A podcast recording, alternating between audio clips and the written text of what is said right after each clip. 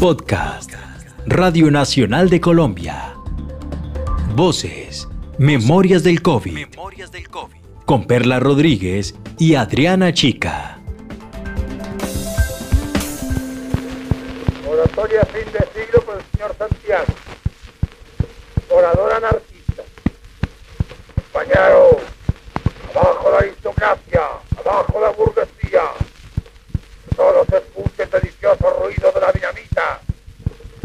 Y la melenita, y de la pancastita, y de la fulanita. Escuchamos a un orador anarquista. Es un fragmento de un registro de cilindro de cera grabado en 1900 y resguardado por la Biblioteca Nacional de Cataluña. Venga el amor libre, venga el caos libre, venga el aguardiente libre, venga de ahí. Bienvenidos y bienvenidas a Voces, Memorias del COVID. Memorias del COVID. Un podcast que recorrerá los archivos sonoros resguardados en el mundo para crear la memoria histórica de esta época de pandemia. Realizado entre Radio Nacional de Colombia, Señal Memoria y la Red Iberoamericana de Preservación Digital de Archivos Sonoros y Audiovisuales. Hola, soy Adriana Chica García y en este recorrido por las memorias del COVID continuamos revisando los archivos españoles. Queremos analizar cómo ha cambiado el trabajo de recolección de productos sonoros y audiovisuales durante este extraño tiempo de pandemia. En el episodio anterior estuvimos en Madrid y en este llegamos a Barcelona. Les presento a nuestra invitada de hoy. Me llamo Margarida Ullate y Estañol. Soy la responsable de la unidad de sonoros y audiovisuales de la Biblioteca de Cataluña, que es una biblioteca regional dentro de España. Se encuentra en la ciudad de Barcelona y es depositaria de lo que es el depósito legal de todos los documentos, incluidos los sonoros y los audiovisuales. La Biblioteca Nacional de Cataluña es un edificio impresionante. Fue creado en 1907 y ocupa las instalaciones de un antiguo hospital de Barcelona de estilo gótico, construido entre los siglos XV y XVIII. En ese enorme espacio está resguardado todo el patrimonio bibliográfico y documental de la hoy Comunidad Autónoma Española. Visitar un lugar como este es definitivamente lo que uno no quisiera dejar de hacer si viviera en la ciudad, claro. Pero el coronavirus ha traído grandes retos. ¿Cómo se va a poder visitar la biblioteca luego del confinamiento, pero todavía en medio de una pandemia? ¿O cómo se preservan los documentos que están ahí? ¿O cómo esos documentos se ponen al servicio de las personas sin que éstas tengan que salir de la casa? Estos son algunos de los temas que Perla Olivia Rodríguez, investigadora del Instituto de Investigaciones Bibliotecológicas y de la Información de la Universidad Nacional Autónoma de México, conversa con Margarida Ullate. En esta emisión nos adentraremos a la Biblioteca Nacional de Cataluña para conocer cómo ha impactado el trabajo documental, el trabajo de salvaguarda de colecciones librarias y de materiales sonoros en particular con la aparición del virus de la COVID-19. Margarida, descríbenos por favor cómo salvaguardan los materiales en la Biblioteca Nacional de Cataluña y desde cuándo.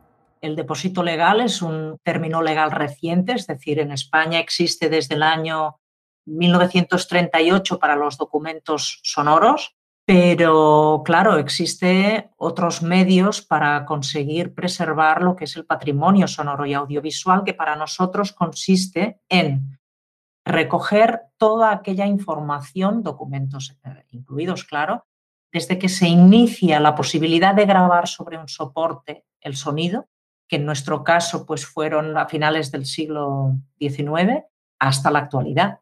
Y eso significa pues, recoger desde los primeros cilindros de cera hasta las actuales producciones que no tienen un soporte físico, es decir, el depósito legal electrónico. Ahora, descríbenos cómo llegó la pandemia a Barcelona y cómo afectó el trabajo de preservación que ustedes desarrollan en la biblioteca?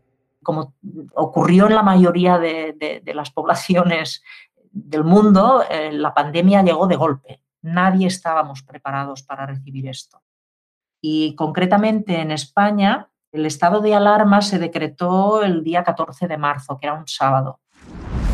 Acabo de comunicar al jefe del Estado la celebración mañana de un Consejo de Ministros extraordinario para decretar el estado de alarma en todo nuestro país, en toda España, durante los próximos 15 días. El estado de alarma es un instrumento de nuestro Estado de Derecho, recogido por nuestra Constitución, para enfrentar crisis tan extraordinarias como la que desgraciadamente está sufriendo el mundo y también nuestro país. Nosotros en la biblioteca el día 13 ya nos comunicaron que indefinidamente tendríamos que quedarnos en casa. En un principio creo que eran por 15 días o por 14 días, pero ya enseguida se publicaron los decretos que, mm, que regulaban un poco cómo iba a ser este tiempo de pandemia. Pero en nuestro caso se cerró la biblioteca al público manteniéndose pues todos aquellos servicios mínimos que requerían una atención permanente, por ejemplo, pues la seguridad del edificio, el funcionamiento de la administración para el pago de nóminas o para el pago a proveedores que estaban pendientes, eso siguió activado. Pero el resto de los trabajadores que no estaban dentro de esta regulación, pues nos quedamos en casa y voluntariamente algunos que, de los que teníamos acceso o podíamos tener acceso a un trabajo virtual, pues estuvimos trabajando telemáticamente. Eso, como digo, era un trabajo voluntario, pero hubo bastante gente que, que quiso trabajar telemáticamente. Cuando regresaron a sus labores habituales en la institución, ¿cómo fue este regreso? ¿Cómo fue la reapertura en las instalaciones de la biblioteca? En el Estado español se terminó el estado de alarma en el mes de junio y nosotros abrimos eh, la biblioteca el día 2. El día 2 de junio la biblioteca volvió a abrir al público con una serie de precauciones que se habían tomado una semana antes, como por ejemplo, a nivel interno teníamos que cumplir con todos los requisitos de sanidad y de seguridad para los trabajadores. Y eso significaba pues tener unas condiciones de salubridad, disponer de gel, disponer de mascarillas, disponer de un servicio extra de, limpieza y de desinfección, mantener una distancia de seguridad de un sitio de trabajo al otro de dos metros mínimo, regular otra vez los horarios para que las personas coincidieran en el mismo espacio de trabajo un mínimo tiempo posible, procurar que las personas que estaban en riesgo personas mayores de 60 años o que tenían alguna patología, pues pudieran seguir realizando teletrabajo. Y eso tengo que decir que ha dado muy buen resultado porque que yo sepa no ha habido ningún contagio entre la plantilla de la biblioteca y tampoco entre los mm, usuarios de la misma. Se restringieron los horarios, por cierto. La biblioteca normalmente abre desde las 9 de la mañana hasta las 8 de la tarde ininterrumpidamente pero en este caso, eh, esta reabertura limitó los horarios desde las 10 de la mañana hasta las 2 de la tarde y de 2 a 3 se desinfectaban los sitios, las plazas de los usuarios que se habían restringido a solamente 50 y así hemos ido funcionando y que yo sepa no se ha detectado ningún problema de, de salud. ¿Cómo fue tu regreso al trabajo presencial después de haber estado varios meses trabajando desde casa. ¿Y cómo observaste los cambios en la ciudad, en Barcelona?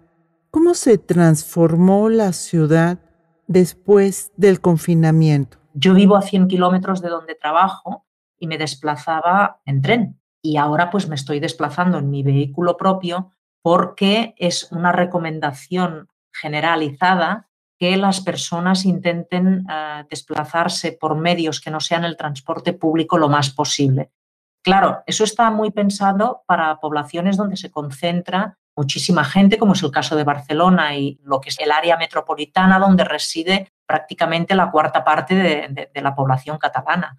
Pero para el resto, pues es difícil ir andando al trabajo o ir en bicicleta o ir en una moto o en un vehículo no compartido, es muy difícil.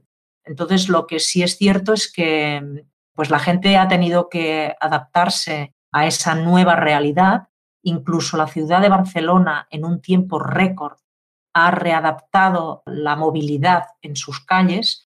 Tengo que decir que ayer estuve en Barcelona circulando con mi vehículo y no reconocía para nada la mayoría de, ejes principales porque han reservado una gran parte, por un lado, a la circulación de bicicletas y por otro, a permitir que las personas que circulan a pie puedan mantener una cierta distancia entre ellas, o sea que han abierto carriles que estaban dedicados al tráfico diario, a lo que es la circulación de las personas a pie. Sabemos que la pandemia es un momento difícil para todos los países, pero también hay cosas positivas que podemos aprender. ¿Cuáles son esas lecciones positivas que tú has podido obtener de esta pandemia, Margarida? Creo que es un cambio en las maneras de proceder. Nos hemos tenido que acostumbrar a trabajar telemáticamente, a organizarnos de otro modo. También es cierto que ha tenido que cambiar la relación con los proveedores. Ha tenido que pasar pues un, tiempo antes de que hayamos podido establecer un contacto con ellos, pero por lo demás, yo mucha diferencia, cambios estructurales eh, en el trabajo, yo no los he observado. No he observado que haya un cambio estructural definitivo, es decir, que esto nos haya ayudado a cambiar. Lo que sí es cierto es que como la pandemia ha puesto en el centro de atención la seguridad laboral, la seguridad de las personas, sí he detectado una mayor preocupación por la seguridad laboral. Estaba previsto que pudiéramos colgar cuantas más eh, digitalizaciones estuvieran disponibles en nuestro repositorio, pero eso requiere un trabajo, eso requiere un trabajo de horas de colgar archivos de audio y de vídeo que pesan mucho y tardan mucho en estar cargados. Pero la dirección ya había previsto esta facilidad y ahora la vamos a impulsar. Hagamos un pequeño paréntesis para escuchar uno de esos archivos digitalizados a los que hace referencia Margarida y que son justamente resguardados por la biblioteca. Tanto es así que yo, yo estaba esperando que hubiera una tercera guerra mundial porque me hacía mucha falta porque yo hago una ópera y tiene que haber tres guerras. Y la última, como que no viene, me la tengo que inventar. O sea que no, o sea que no, eh, o sea que no hay guerra, todo va muy bien Congreso Económico, Unidad Moral del Mundo, incluso muy optimista, he tenido varios contactos con eh, autoridades eh, dentro de, Rusia y también en, Rusia hay un, sentido moral hacia la unidad, hacia la cosa. O sea, yo creo que hay, un sentido de unidad en el mundo entero y tendremos un periodo antes del apocalipsis. Tenemos mucho tiempo para trabajar la cuestión. Afortunadamente. Menos mal que Dalí nos deja un respiro antes del apocalipsis. Tendrá usted tiempo de dar cima a muchos cuadros. ¿Cuál es el próximo? El próximo es una versión españolísima del descubrimiento de América por Cristóbal Colón. ¿Lo reconocieron? Es un fragmento de una entrevista al increíble pintor español, máximo representante del surrealismo, Salvador Dalí. Descríbenos ¿Cuáles son las actividades, además, por supuesto, del trabajo cotidiano? ¿Cuáles son esas actividades que realizan los archivistas en este periodo de encierro? En este periodo de que nos hemos tenido que encerrar en casa, ¿qué es lo que hemos hecho?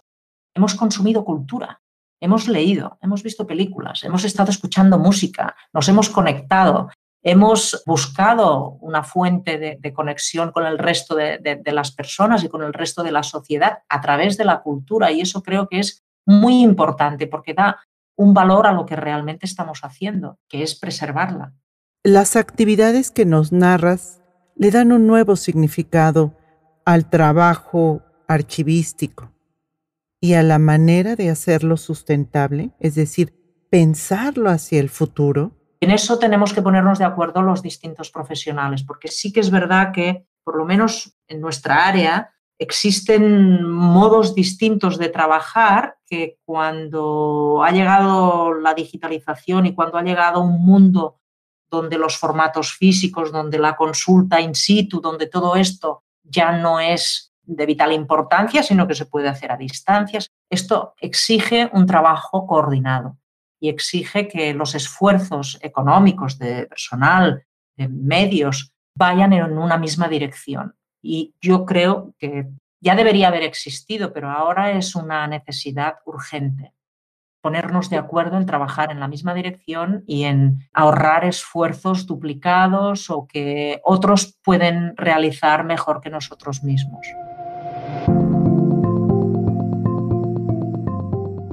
En este podcast, la realización de las entrevistas está a cargo de Perla Olivia Rodríguez, la producción sonora por Juan Carlos Murillo la edición por John Rodríguez y la producción por mí, Adriana Chica García.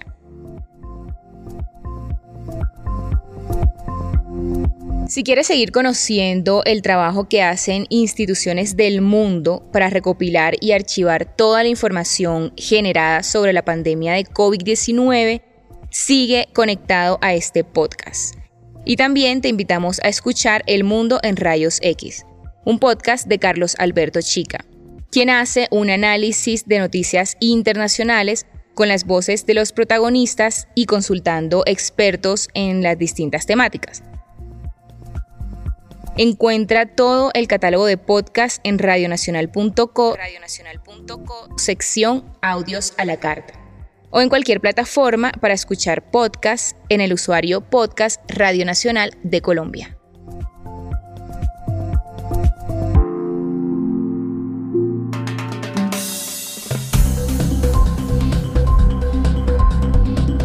Este fue un podcast de Radio Nacional de Colombia.